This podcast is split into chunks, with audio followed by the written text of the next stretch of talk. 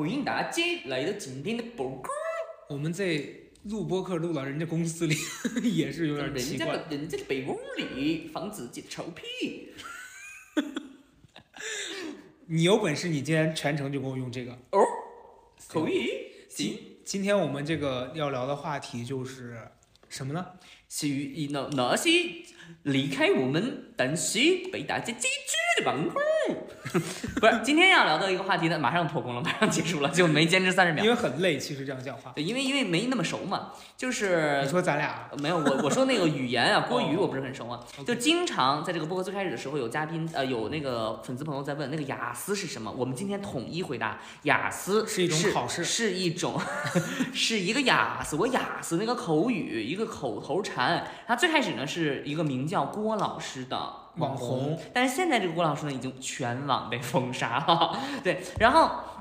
那我们今天突然想到这个话题，还是觉得很有意思。无论是嗯有一些网红的爆红，还是他他他突然的销声匿迹，or 是他到底挣没挣着钱，这个网红行业到底挣不挣钱？今天咱们就是说两个大米儿掺小米儿，二米粥一起聊。对我们其实也不是说那么了解他们很多秘密的这些嗯，怎么讲猛料吧，对，但是我们周围多少还是汇集着一些做这些行业的人是的，啊，然后我们可能就是从我们的视角里面去跟大家呃展开说一说这些可能大家平常比较好奇的事情吧。啊，当然就是也不会说，我们也不敢说自己多专业啊，只是跟大家聊一聊心得。对，哎，那咱们基本上今天能涉及的这个光纤行业哈，朋友们，一个是行业的光鲜，一个是个人到底在这行业里能不能挣着钱，嗯，就非常实际，基本上能概括到什么呢？影视、传媒、娱乐、网红吧，现在网红经济吧，对吧？嗯嗯，还有什么呀？媒体，对还有什么？边说边聊吧。还有一些，比如说做什么时尚，对，你先说网红吧。嗯，我觉得网红这件事儿，大家可能现在比较刻板的印象就是，哎，那来钱可快了，嗯，或者是这个玩意儿不就是你在那儿卖卖货吗？那你得红啊，你不红你你对吧？你网红你得红啊，你不红就不行了呀。对，但网红现在应该最开始它是一个身份，后来变成了一个职业。我觉得现在应该再度回归身份，网红才叫红，红红才叫网红，就像明星，他是演员，但他是明星，演员不一定是明星。是的，嗯嗯，所以那些不红的网红，我们管叫什么？网良，就是那些温吧乎的不不挣钱的网络路人，达人有了叫达人哎呦哎呦呀呦耶！我想起那些公司找我合作的时候是怎么称呼签约达人。哎，达人，达所以嗯，今天第一个知识点，但凡在网络上没有到网红的叫什么达人？达人，因为达人就是什么养鸡下蛋，你得咯咯达，天天给他下蛋。那那如果汤达人呢？汤达人就就是说你不光凉，你还水。就刚才最开始本来想说什么，对，那这就得咱们从咱们郭子开始说了。嗯虽然这个人物现在咱们已经是看公正上看不到他，哎，其实他在微博上最近还有一点点死骂呀灰复燃实。火呀实火呀，有一个假假那个马甲号，啊、对，猪头辣姐，太好笑了。就是如果不知道的话，我觉得这还是一个现象级了，对我第一次看他应该是在三年前，现象级。我当时去一个朋友家，呃，吃晚饭，嗯我这朋友就说最近有一个人你一定要见识一下，嗯，他就投屏给我在 B 站上放他那个就那个猕猴桃的的那一套视频。还有那个油炸鸡米花，当时不觉得吧？当时我看不懂，哎，我也是。我不知道他在干什么，后来后劲儿特大，我当时就觉得这个这个富人他在做什么？殊不知比你小。对，然后我说这这人行为奇奇怪怪，然后再说一些嗯，怪腔怪调的话，对。然后我不理解这个好笑在哪儿。我跟你说一下同步，那个时候我刚刚看到的时候，就是现象级网红啊，郭子。我我跟你讲，我跟我朋友李浩月，我们平常就那样，就是那样。所以我们当时不理解为啥这能爆红红成这样，这不就是我们平常就那样吗？说着说话，不就说话不就这样吗？然后，但是后来我们总结了一下，这其中就是有些必然。我直接说我的干货吧，嗯，我觉得它体现了一些就是大众对于某种不想要在正规渠道抒发自己观点，然后想要追求一些看似完全荒诞无稽，但实际上是对于这个主流的一个反抗，反抗的集合体。哎，我觉得你说的很对，它是一种，它是亚嘛，对吧？亚嘛，对吧？嗯亚文化嘛，亚它就亚在这儿了。你主流的东西以外的，它亚就亚在这儿。而就是我们看到，如果说，比如说我们知道这公寓上，比如说搞得特别大尺，穿钉子、大纹身什么这些，好，或者是言论特别过激的都不行。嗯它最后发疯就会变成最后一个，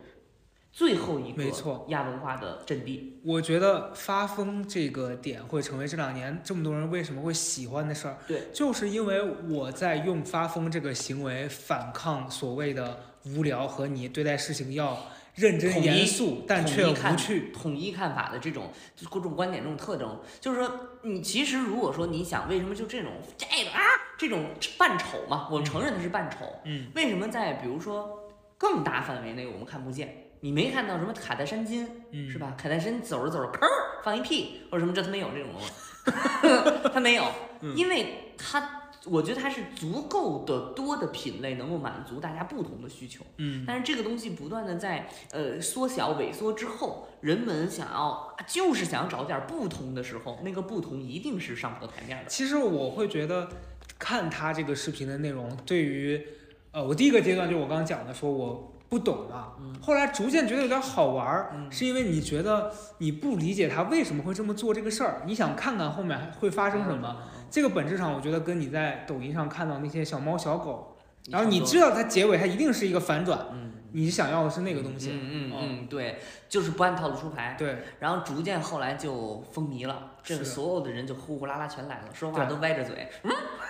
说着说着话就呜哟，歪着嘴，然后就乌呀死这我哑对，后边就全来了，就这些，这些就是我觉得是一个，我觉得对于那个短视频也好，或者是那个互联网的视频也好，或者这个行业也好，它是一个标志性的人物或者是分水岭啊。就是从这个节点之后，有一大堆人就开始以这个为一个营生，而且大家对他的评价不再是说你单纯的评价他是呃猎奇或者什么之类的，就大家好像这变成一种语言了。一，种一种一种画风啊，可能之前会觉得这完全，我觉得这也是跟大家的这个成长或者什么也有关系。而且它是很洗脑且病毒式传播的。就是它为什么会影响那么多人，是因为可能大家一传十，十传百，而且这个他在这个当中做的行为确实非常洗脑，嗯你就会不停的想要模仿，然后周围的人就会问你说，哎，你在干嘛？嗯，然后就无形中这个东西就病毒式的扩散开。是，但是直到现在还有人不知道。然后直到现在还有人不知道这个这个，比如郭子呀，或者是这一批网红，嗯，我觉得也也正常，因为它是一个局域性的，但是它实在实在实在在那个太亚了。对太严就其实没有很亚，嗯，其实他也没有做什么特别特别过分的事情，因为我最开始关注快手，嗯，快手真的是符合他那句 slogan，让你看到不一样的世界，太不一样了。就是我们看到那个短视频里边，就现在后来大家在抖音上看到，因为我接触快手比较早，因为我真的喜欢不一样的东西。因为你也是那不一样的东对。我，我现在搞明白了为什么抖音没火起来，因为我应该弄快手去。对，开玩笑，就是最开始像那种咆哮式带货，你知道吧？啊，张开凤，家人们，家人们，我要在上山。就那就那套那套那那四出，嗯然后连了麦就骂人家的那个，全是从快手。嗯然后还有那个就是刚才说的锅子从快手，吃东西不好好吃，滋哇乱叫。嗯然后还有呃那个拿大锅，家人们，今天牛肉搞里头，什么那个花椒搞里头，盐搞里头，就就拿那么大的锅，你知道吗？比比人还大的锅炒，都是从快手开始的。慢慢后来都是去了抖音了，然后就是搬运嘛。所以最开始我关注这些时候，是真的是发现这世界非常大，嗯，这世界真的很大，有点像你那打开抖音来到有一个叫同城，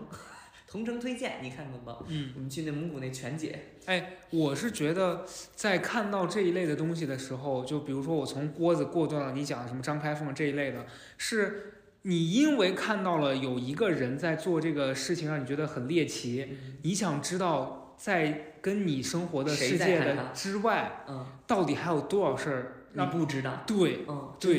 就一个求知欲，但是有一些可能你觉得太奇怪了，你也就不看了。嗯，但是你可能像郭子这种，我在我在那个阶段，我就会觉得纯好玩儿，嗯。你知道，我知道它没什么意义，但我就觉得好玩儿。对，所以这一批网红也好，就是郭子就是这种点哈，就包括后来，比如说什么像什么张玉妹儿学他的这些啊之类的，反正这些吧，我们不一一说了太多了。他的特点我自己反思过，就是觉得，我我觉得思考过，解放天性，他跟你一定不是完全没有共同语言的，对，他一定是跟你有一些共同之处的。你不论他是农村人，还是他是什么小县城人，还是怎么着，还是大城市人，他是个十八线艺人，他一定跟你有一些共同之处。嗯，你愁他也愁，你烦他也烦，他也天天呃小男人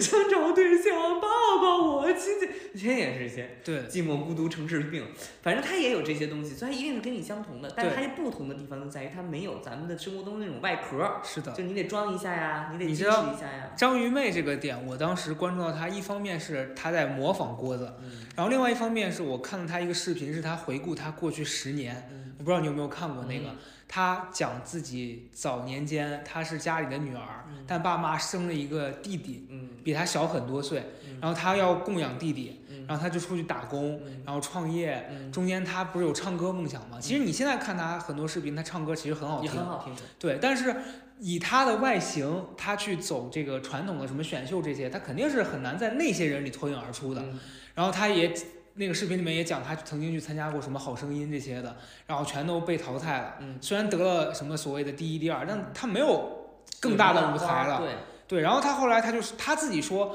有一天我看到了郭子的视频，我解放天性了，我打开自己彻。底不装了。对，就我我不要那些你们世俗意义上的成功了，偶像啊，对，歌手啊，歌手该怎么样？就我现在还唱歌，但是我也发疯。对，结果他因为这样子，反倒吸引了一批觉得他很有趣、锤娜丽莎，觉得他很勇敢的人。对，其实你看锤娜丽莎很多早期的也是在模仿郭宇啊什么的那些，更早期的就是他是是唱跳，对 idol 啊什么这些，都有这样一个成长的过程。对，我们现在不得而知，这比如说像张一妹儿，包括那个呃陈爱莎，他们都是朋友嘛。对，就是我们不得而知，呃，这个成长过程从演绎到网红，再回到演绎，这个心路历程是什么样的，嗯也不知道他这个当中放下了什么，还是说随便一拍，我们不知道。但是你能看到是这个人他卸掉了那个外壳之后，对他本色体现出来的那个东西是招人喜欢的，所以他红了。是的，是的，其实这就是那郭子他的那个特征，就是他，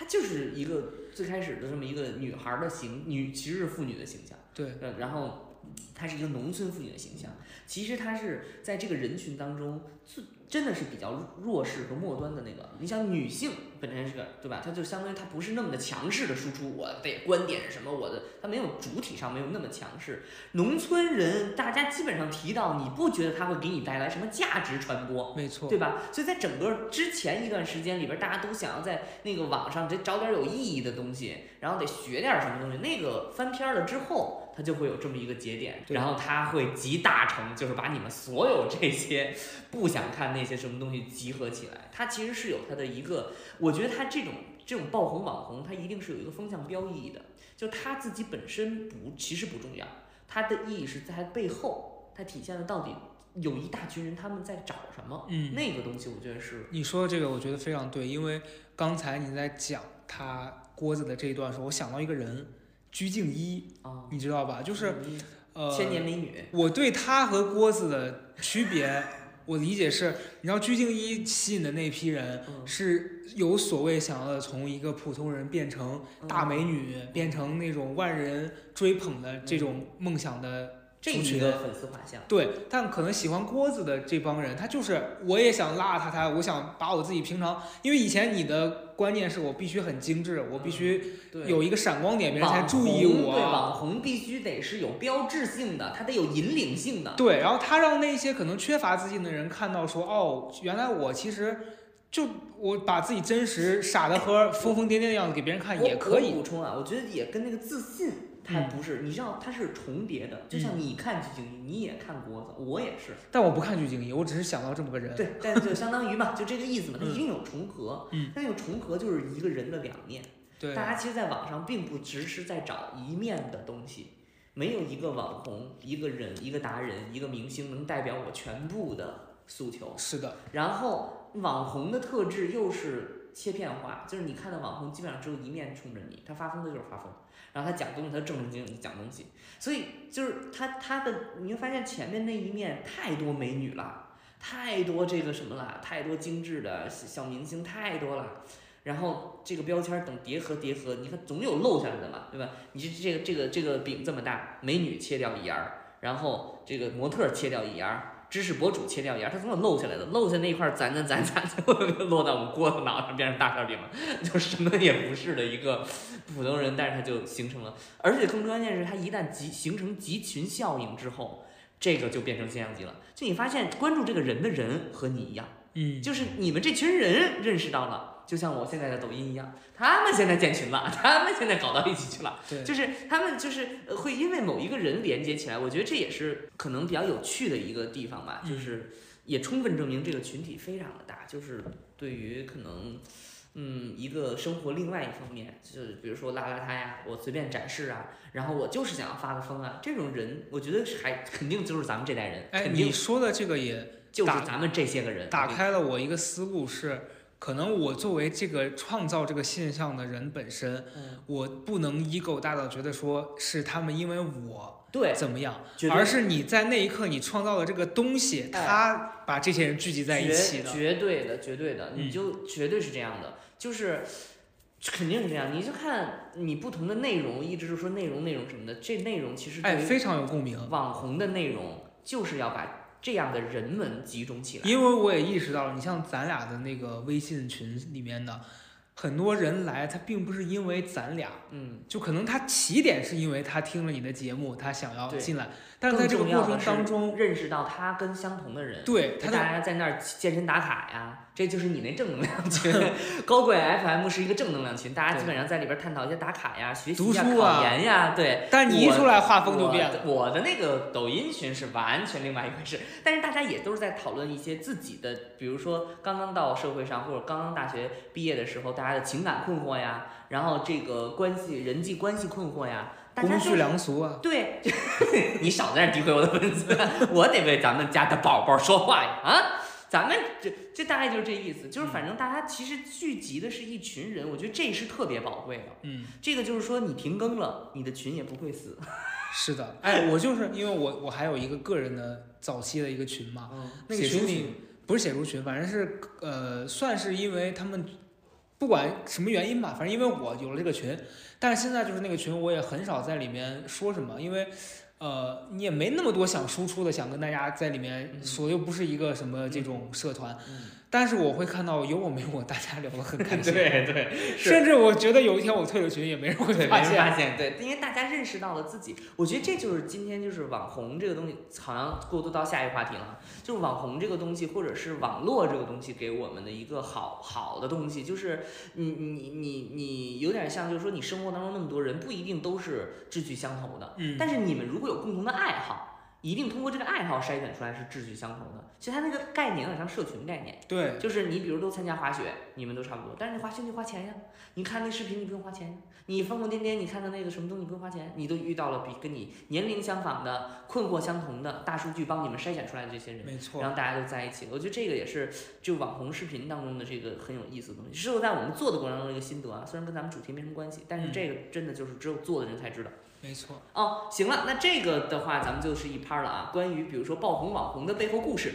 以及我们自己做自媒体的一些心心得得啊。然后第二个话题就是那些光鲜的产业里边的人，真的个个都挣钱吗？真的是不一定。肯定是不一定。我真的，我跟你讲，我觉得这个行业就是瞬息万变。嗯，你看到过所谓的站在风口的猪，一下子被吹到那个顶顶尖儿，他赚的盆满钵满的，我是见过这样的人的。嗯就是，呃，前几年有一次在一个饭局上头，然后看到一个做美妆行业的一个一个嗯一个博主，嗯那时候我真的不认识他，嗯，我根本想这是哪来的这这这这个达人，他想说野鸡。结果人家用了很短的时间嗯就做成那种就是大网红。哦然后现在反正就是，虽然我跟他还是就是说当时只是一面之缘，现在也没有什么连接，嗯但我是见证了他从一个可能啥也不是，变得人家现在可能就改变了社会阶级吧，就是赚了很多很多钱嗯啊。然后可能对于他的粉丝来说，他是一个很有力量的这样的一个存在。嗯，但我就觉得，我一点也不会说就就你会去羡慕他怎么样，因为那是你做不到的事情。嗯啊然后也有你像李如如，对吧？以前做奇葩说的时候，他在奇葩说的时候，他其实不是那么的突出。啊，他是上过奇葩说。他奇葩说第二季啊，我完全不知道。他第二季，我当时刚去当导演的时候，哦，我有关注他哎。对，然后因为那时候一千七百多万粉丝。对我最开始关注他抖音的时候，其实他粉丝也没有很多，就是后来突然一路看他起来，虽然说我们现在联系也没有特别多，但是我们就有微信嘛，然后你会觉得，呃，也很，你觉得他在自己适合的地方发光了，就还挺。挺为他开心的，这个真的不是做作，是我看到曾经我们一起在为了他那个目标努力的时候，他在这儿他没有得到可能所谓的成绩，但是他现在换了一个自己合适的赛道，人家做的很牛逼，你就觉得他应该这样，哦，但你也碰到过那种就是非得要做这个事儿，然后可能做了好长时间，一看抖音二百多个粉丝，你就觉得哎，这个事儿真的不是说。你你看别人成了，你去做，你也能成。嗯，所以这光纤行业背后里边有很多很多幸存者原理嘛。对，嗯，尤其是做这个自媒体嘛。对你像那那那逮楼约我去聊，跟我说你要 all in，这里面这盘子可大了，这这这这能做成肯定能赚钱。我就会觉得说，嗯，是能赚钱，那为什么是我呢？我自己都不喜欢这个，你告诉我是个人就能赚钱，那我觉得这。这行业马上就要完蛋，所以就是要跟跟那个，比如说大学毕业啊，或者什么，现在准备要换行业，讲起什么 MCN 网红这个行业的，我也可以跟大家说我的一个心得哈，这个行这个行业这个产业已经早早的就过了那个拐点，现在你现在能从零开始做做到一百万粉丝就已经很不错了，嗯，你不会出现那种千万级大号了。就这个点，我跟你持一点点不同的意见是，我觉得任何行业它都是有这个上升下降的过程，然后也在这个下降的过程中，也一定会有人可能是逆风而上的。嗯但这个事儿吧，我觉得对于我个人来说，还是你自己喜不喜欢这个和你适不适合。嗯，就是我觉得。你像我做公众号的时候，我开始做的时候也是无数人在唱唱唱衰，说这个东西唱衰，哎呀，肯定是完蛋了啊！谁现在还看这样？但我也赶上了一批可能所谓的末班车，然后让很多人认识我了，我也赚了一点点小钱。你那应该不是末班车，我那个时候其实已经是你那怎么也得倒数第三班车。真的，但我当时做的时候也是无数人出来说说这肯定完蛋了啊！但到现在其实人家还是有人在通过这个赚钱啊。只是我觉得这这是不是你值得在这个地方发力的这个地方，你要有这个意识，掂量一下。对，所以这就是这关键。说说个，哎，你有认识那种就是在做这个行业，但是他根本不挣钱的人的朋友吧？也有认识，我甚至有认识，因为这个身败名裂了啊！对啊，可以讲稍稍讲一点，就是早年间有一个网红，嗯，然后他我认识他的时候，他其实已经是小红了，有小几百万的粉丝，其实挺多的了。嗯，我也看到，我们叫人家小几百万是是，好像跟几千万的比他是小的，但其实我们根本没有。当时还是比较红的，就基本上当时有很多人都知道。而且我听到他的时候是那种旁边人说啊，你没看过他，就是是那种是这种对对，结果后来他。跟他所谓的签约的公司经济纠纷闹矛盾，就因为他在签约的时候其实是签了一个很不平等的条约的，然后他要去这个公司上班，你知道吧？就是所谓的坐班网红，嗯你要去这里面可能就是每个月按天打卡，嗯然后他拿工资的，对。所以他当时那么红，并不挣钱。是的啊，是的，就他跟公司签的那个约是，比如说，呃，因为网红的那个签约，可能大家都多少知道一点，是几几分，几几分。然后，比如你第一年你最红的时候，你是拿三三，人家拿七，然后逐年你的是上上涨的。但其实网红是有寿命的嘛，大部分都肯定是你涨到一个顶点，你就开始往下掉。所以人家公司肯定是算好的，在一个挣钱的路上是是保持一个平衡的，但你是会。下降的，然后这个朋友签的这个约呢，他就是等于一直就不平等。他跟我讲最严重的时候，甚至他是赔钱的贴钱做，因为呃公司会以各种名义去收钱收钱，什么什么成成本费，然后人工费，然后给你剪辑也是要你来掏钱的，就你要给给你剪辑的人开工资，所以他一直处于一个没赚着钱。然后他后来有一段时间就想闹这个解约嘛。然后解约就不欢而散，但是他跟人家签那个约肯定是太不平等了，就导致他后来就是啥也不剩，就你不能不光不能做这个行业了，然后你还得赔钱。然后我是在他跟这个公司打完官司失败之后，再没见过他，就是他不能在任何平台以自己这个形象出现，大家只看到了贼吃肉，没看着贼挨打。对，没只看没看见别的贼挨打。对这个是这网红画一趴啊，大家就要警醒起来了。对，还有其他的什么类型吗？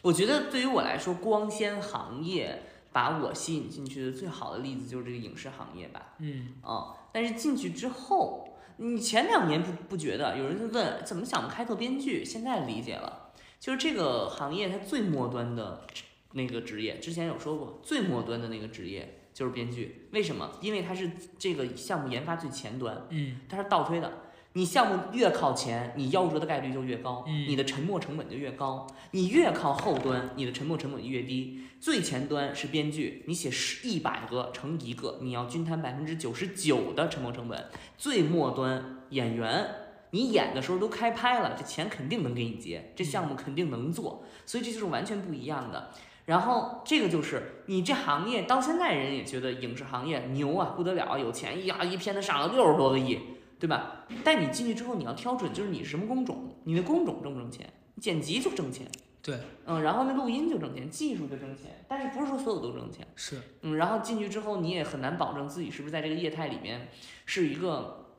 稳定向好的状态，然后就很复杂。所以我当时就觉得，某一个节点就是说我我在考虑说要不要还要在这样的影视公司里就职的时候的思考的这个问题，就是这个行业确实很牛，这行业将来肯定也会越来越牛，但是它能分到我身上的到底有多少？就是因为之前还会觉得在行业上觉得制片人特别牛，因为一听制片人就是老大，嗯，呃，管钱的嘛。那后来发现很多制片人其实就是工具人，螺丝钉，他在公司里扮演一个穿针引线的活动，呃，嗯这个职能。然后他进去之后做这个玩意儿之后，跟就这项目成不成，他也还是拿工资。你这项目是八百个亿，他也拿那个一万工资。嗯，所以就是还是跟那个行业不一定这行业就挣钱。对，我觉得从另外一个角度看，其实也是对于你来说，你能承担这个事儿多大的风险？对，因为我也是听过一个这个事儿，是说前几年有一个特别厉害的电影嘛，嗯然后可能就是几十亿的票房，嗯然后这个导演在拍完之后，他其实跟投资人签了一个协议是，就是我你给我一笔钱买断我这个电影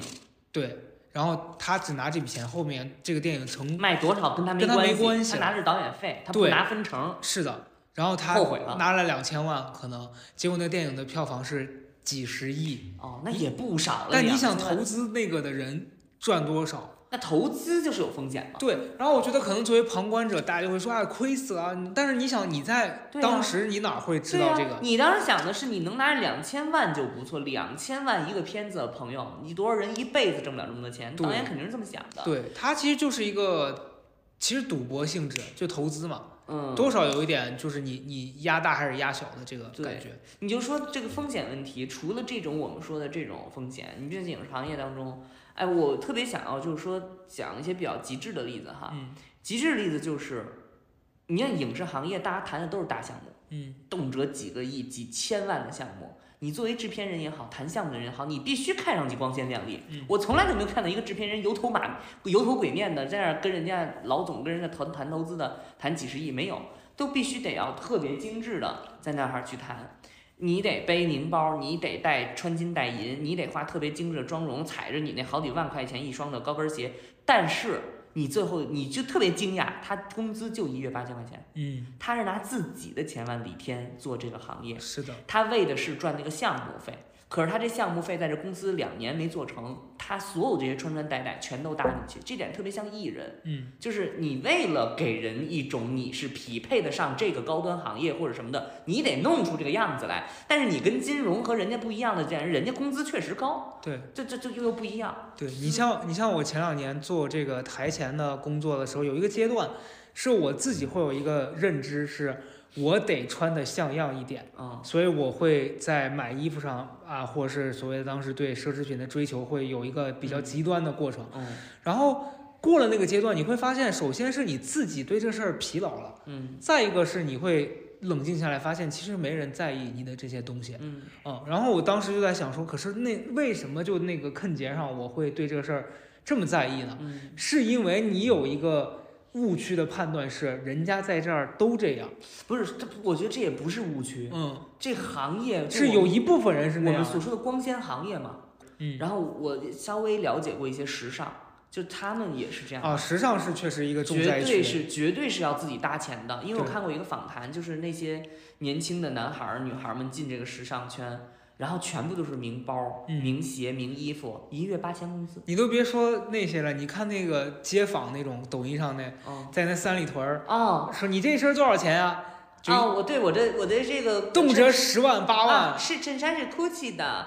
我对鞋是 Armani 的，然后我的我什么什么什么什么巴黎世家的，我真的会看那种视频的，会疑问他们到底是干什么的。对，然后人家问他说：“你觉得在北京生活一个月多少钱？”就有经常有那种人说：“啊，大概六万吧。”我想说，妈呀，你一个月赚多少钱呀、你对呀、这样我就我就后来我才知道，就是这种东西分摊到个人的时候，你就真的没有必要，我是觉得你就真的没有必要用这个行业的光环来弥补自己的这种。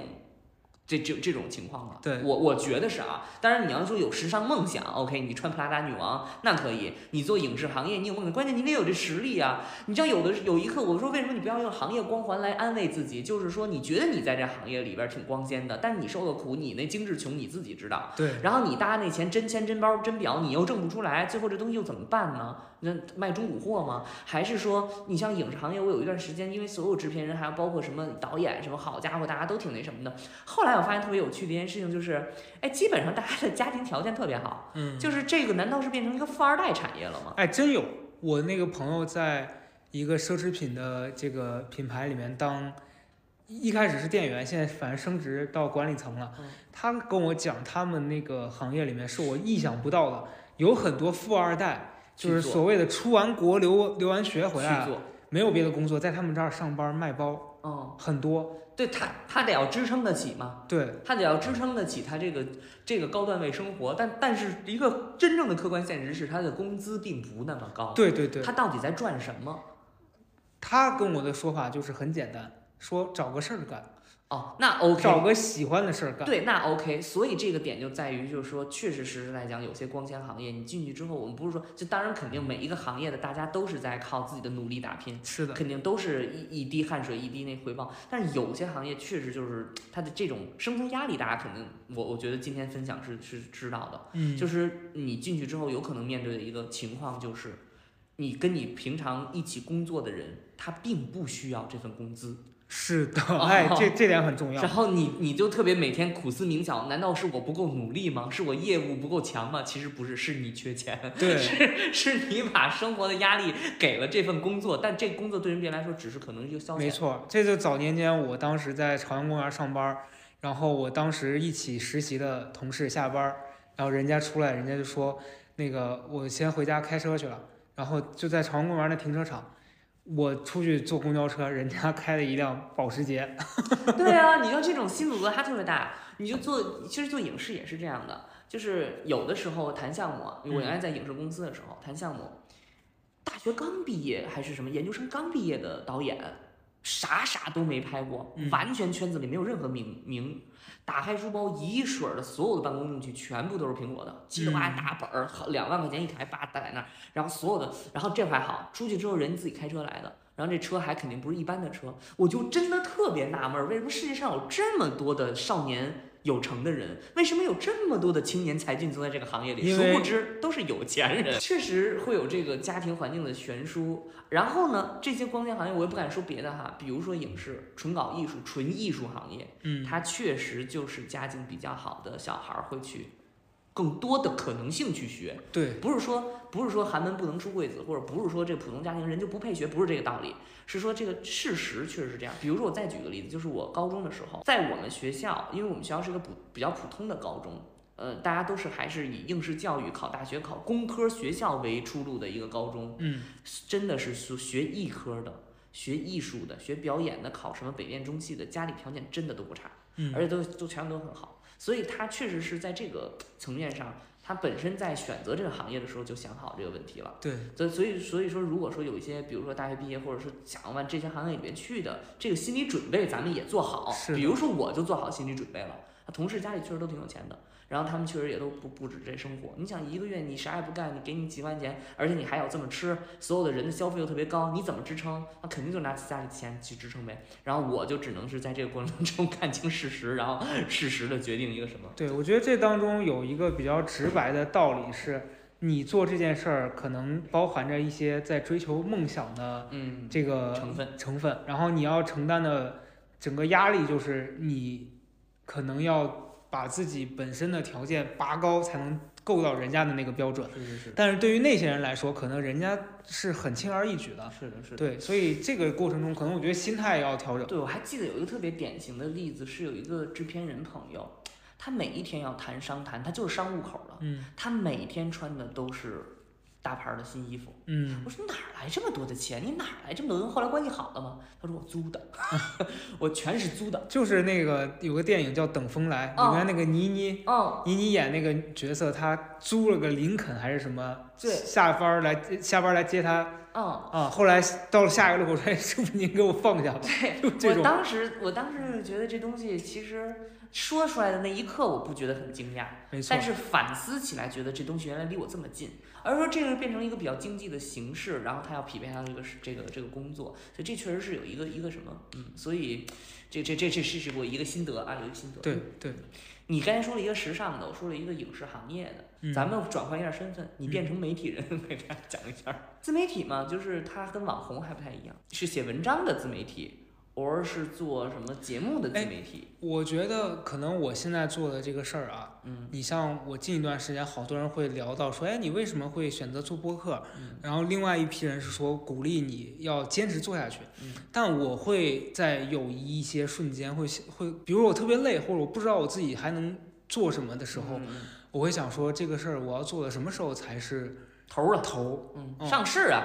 咱们这播客得上市啊！我现在就告诉你，各位各位朋友，这就是会让我产生什么时候是个头的那个。朋友们，刚才我说完这个，高嘉诚一下就是就是说一个僵硬的笑主。嗯，嗯，你说你说为什么想到这个？就是你会觉得，嗯，没收入，没呃反馈，确实，我们现在做这个事儿，从收入和生存的角度来说，它是一个不足以吧？不足以支撑我们生活的这样的一个事儿。嗯但是你从精神方面来讲，它确实又是你会得到很多的反馈，嗯然后它呃，如果传播的这个效果又很好，嗯你也会觉得说我做这事儿是有意义的嗯啊。但是到底这就这个事儿就是，我觉得得落在它是从物质上给到你反馈嗯。和从精神上给到你支持哪一个嗯。更重要，还是说你要在中间找到一个平衡？嗯，因为我会发现很多朋友可能在选择职业的时候嗯。会去衡量这个事儿嘛，嗯。就是大家会去考虑的那个问题，说嗯。我是选一个能养活自己养活自己的，还是我做着开心的？现在越来越多的人会选后者，嗯。现在越来越多人会选后者，因为现在的人的生活条件越来越好了，嗯肯定的嘛。就每过五年，每过五年，你就知道，就是现在刚刚步入生活的这些呃人，年轻的人，他一定是比十年前嗯刚刚步入生活的年轻人的生活条件更好，嗯因为他肯定的物质基础更强嘛，所以大家会趋向于选后者，就是更能滋养自己的这种。哎我有个所以越来越多的无用产业，就是所谓无用产业，就是不不挣钱产业，明白，但又很光鲜的产业冒出来。我有一个问题，就是你在做播客这一段时间里哦面，你会经常产生一种匮乏的感觉吗？没有哎你从来没有？，never。你觉得有吗？我甚至会因此想要去学点什么，我不会。因为我怕我提供不了价值给别人。这世界这么大，我们可以找各种各样的人去聊。对，因为我我觉得可能也是咱们俩的区别，我觉得谈话就是成长。因为你大家会认为你是个有趣的人，然后不管是你发疯也好，还是你经常会说出一些观点，别人说哦，原来你是这样子看待问题的。但是我在做这件事的过程当中，我是想去好好的把我们这段对话给提升起来。不是提升起来，是我想让它更完整的表达我的思路，因为我觉得语言是在限制我的思路的。嗯所以我要在这一刻把我脑子里面想的东西用语言给体现出来，其实是不容易的。如果我还要保证这段语言是好笑的、是有趣的，它就更难。嗨，所以，所以我只想要在这一段对话当中展现我真实脑子里面想的东西。对啊，然后有的时候我就会想说，可是我此刻脑子里面其实是一片空白的。那就是空白啊。那那可是你不能把这个东西提供给别人，那人家花时间听你这个东西，你你懂我意思吗？习惯一下吧。接下来我们十秒不说话啊。就是什么意思？就是你你希望你希望表，就我还是希望别人在听你这段话的时候是能有价值，就是你不要浪费别人时间，但是你知道他大家都是在做消磨时间。做哦，我和解了。那对行吧，以后就放屁吧，以后就我们也不我们这个学习了。不是我们这个产品对应的用户使用场景，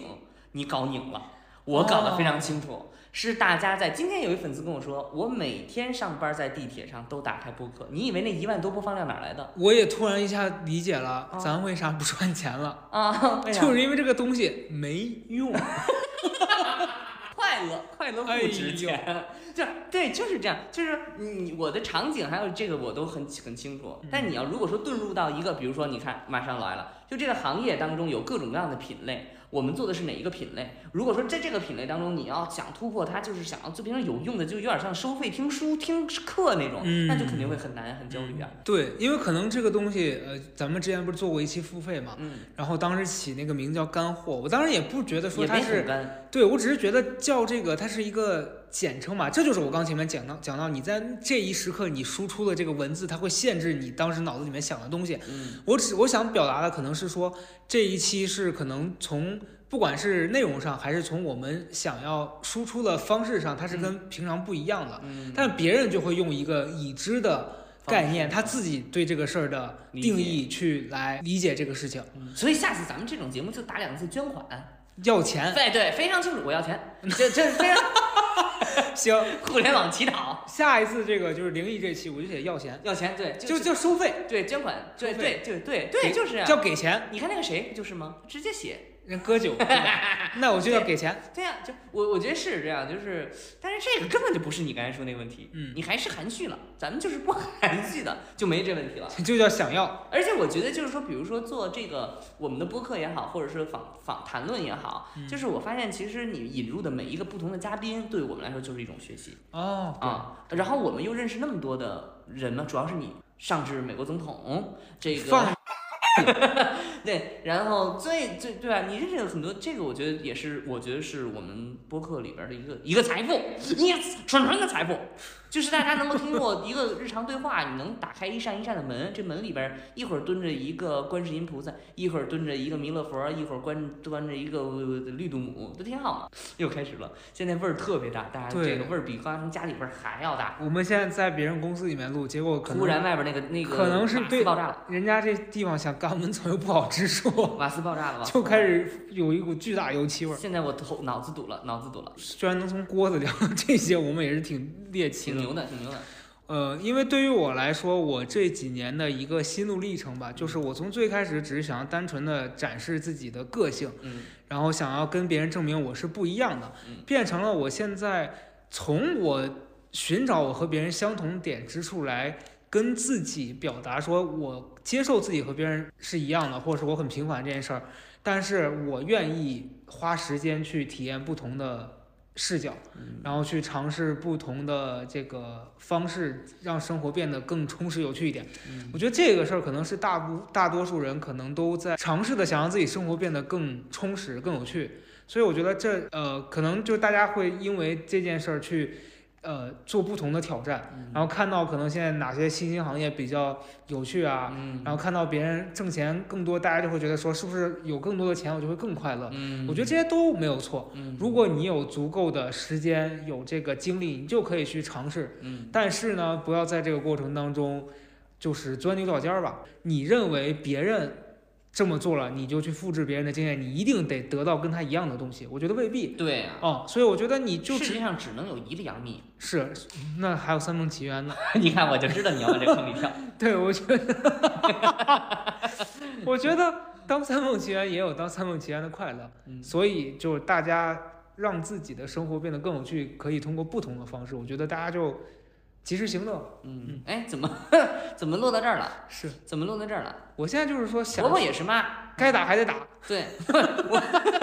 你看这里疯了。我的点就在于说，这个光纤行业，我为什么对于这个话题非常的有这个感知度哈？嗯，因为我特别关注的就是那些光纤的行业的那些大的产业都在挣钱的产业，嗯它是不是能够满足每一个带着这份激情进入到这个行业的人的需求的需求嗯。如果你需求就是挣钱，那一定今天我们聊下来就告诉你，绝对不可能百分之百满足你。嗯因为这个行业它就像是一棵大树，它有的地方是负责晒太阳生生产那个那个那个糖的。葡萄糖的，有的它就是生产那淀粉的，有的是它底下那根，它扎在那土里，扎在泥里最脏最臭的地方，它是不一样的。就这个产业，它里面是一定是有不同的环节的。我们进去的是哪个环节？我觉得我从自己的经验上来讲，就先要搞清楚，不然的话你进去真的是空失望一场。嗯你觉得挺挣钱的，然后你还得就强颜欢笑，觉得这个行业挣钱，但是其实他你承担的那个恰恰是他妈不挣钱那那趴。对对，我觉得这点是你要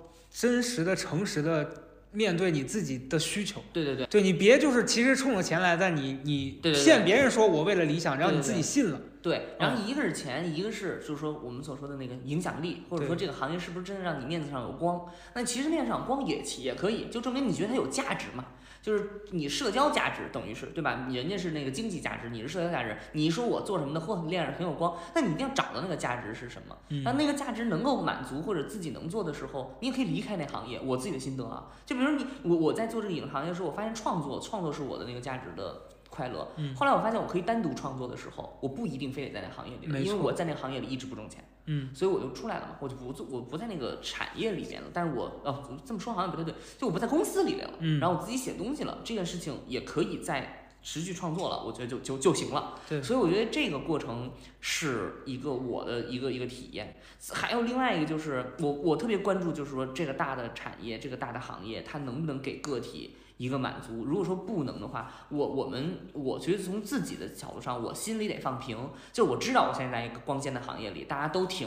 都得拔着往上走。然后，那我自己如果可能个人能力方方面面可能并跟他没有匹配，我也得最开始搞清楚我要的是啥。嗯我要的是那个东西，那我就再忍一忍，或者是我调解清楚，不要因为在这个过程当中就妄自菲薄了，就是说，嗯哎，别人都挺挺挺挣钱的，或者别人能力特别强，别人家里有这有那，就就这个比较是没必要的。因为每一个人来到工作的场景真的是原因不一样，这个我是后来才理解的。有人是为挣工资，有人真就是为找事儿干。嗯，就有人就是为了认识人，想要去投身什么这那热门行业、朝阳产业的，赶紧把这期转给他听听，让他就是说冷静一下，冷静一下。嗯，进去大多数人百分之九十九哦，想起来我刚才要说什么了，挣钱行业它一定不好挣。那钱呀，他从来就是屎难吃钱难挣，他无论是在哪儿都是这个这个回事儿。他现在那钱全在那儿一个地儿涌，你放心，那里也是人脑袋打成狗脑袋，他肯定是不，他肯定是不舒服的。躺着有躺着舒服，你挣钱有肯定有挣钱的不舒服。你进去之后，你发现这行业挣钱，你就做好一万分的准备，肯定不可能进去舒舒服服躺着把钱挣了，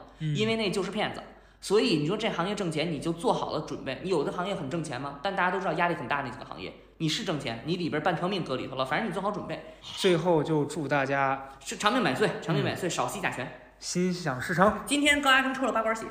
嗯，拜拜。你有沧海桑田，我不去的。